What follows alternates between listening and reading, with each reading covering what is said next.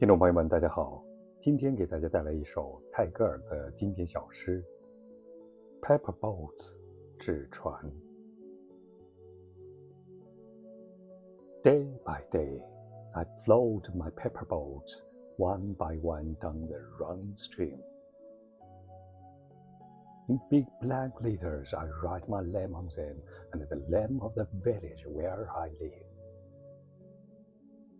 I hope that someone in some strange land will find them and know who I am. I load my little bowls with shady flowers from our garden, and hope that these blooms of the door will be carried safely to land in the night. I launch my paper boat and look up into the sky and see the little clouds setting their white bulging sails. I know not what planet of mine in the sky sends them down the air to rest with my boats.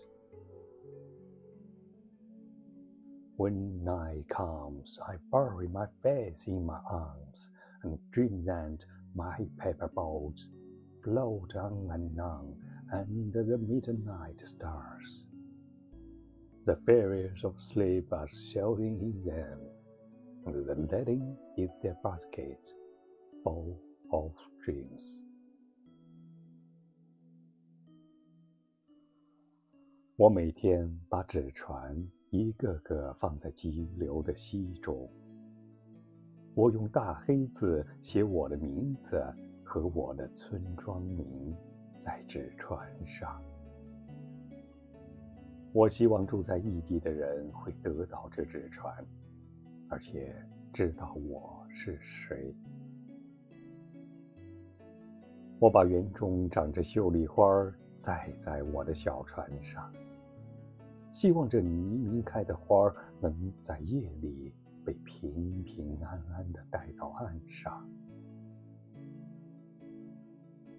我将我的纸船投到水里，仰望天空，看见小朵的云正张着，满鼓着风的白帆。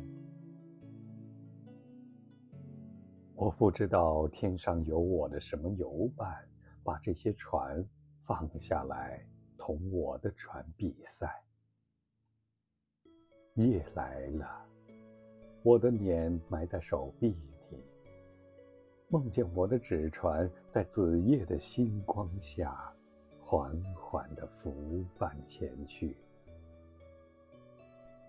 睡仙坐在船里，带着满载着梦的篮子。